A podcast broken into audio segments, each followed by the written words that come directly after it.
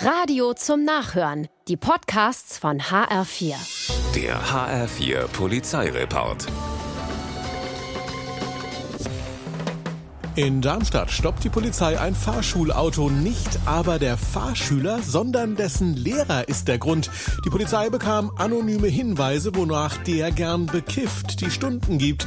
Und tatsächlich, ein Drogentest bestätigt, der Fahrlehrer hat Cannabis im Blut. Die Fahrstunde ist an Ort und Stelle beendet. Mit so viel Input in Sachen Drogen am Steuer hat der Schüler sicher nicht gerechnet.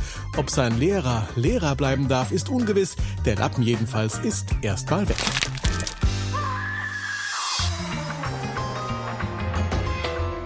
In Sachsenhausen lässt ein Mann sein unverschlossenes Auto nur kurz aus den Augen, als ein Dieb die Tür öffnet und unter anderem eine Fließjacke und ein iPad klaut. Danach radelt er ins Bahnhofsviertel, weil er das Geklaute vermutlich zu Geld machen will. Doch so weit kommt es nicht, denn wie aus dem Nichts klicken plötzlich am Mitterrandplatz die Handschellen.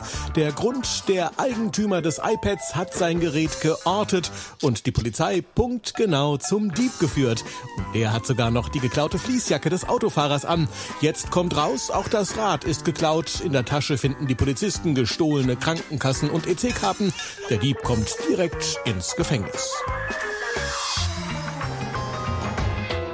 In der Marburger Innenstadt sind zwei Einbrecher in einem Mehrfamilienhaus unterwegs. Im Erdgeschoss wollen sie eine Tür aufhebeln, werden aber von Geräuschen in der Wohnung vertrieben.